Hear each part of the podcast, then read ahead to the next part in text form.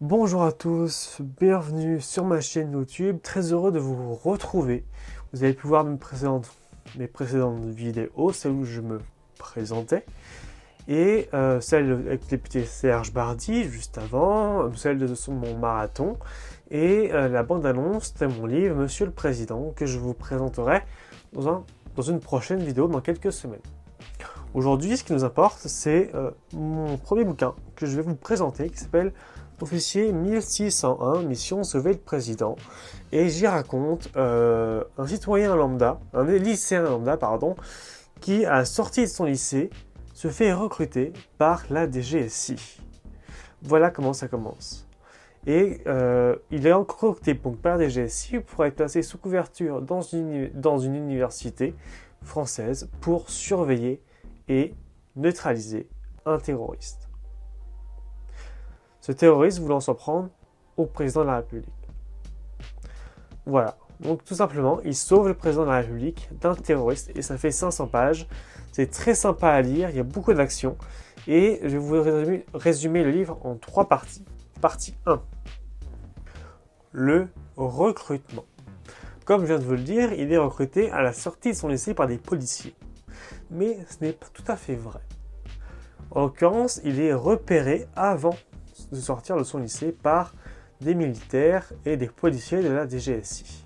Vous découvrirez tout ça dans le livre. Ensuite, il y a la partie 2, c'est la formation.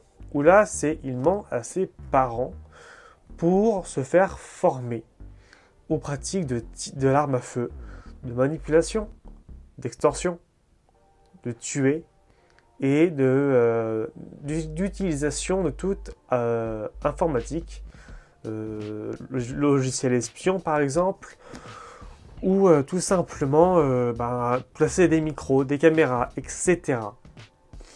Ça c'est la formation. Sauf qu'il ne dit pas toute la vérité à ses parents, comme je viens de, comme je viens de vous le dire.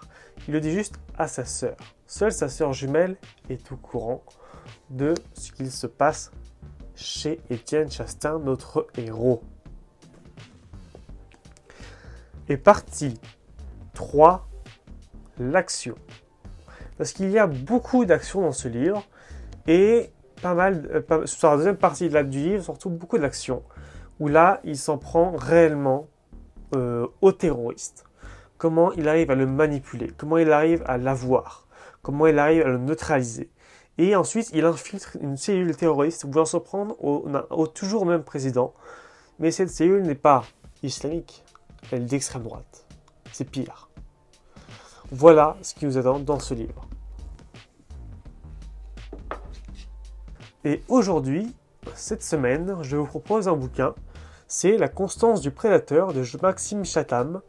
Euh, un bon polar euh, qui se passe des départements des sciences du comportement de Paris où on suit euh, Ludivine Vaquer, Vanker, pardon, qui euh, est sur la piste d'un tueur en série qui s'appelle Charon.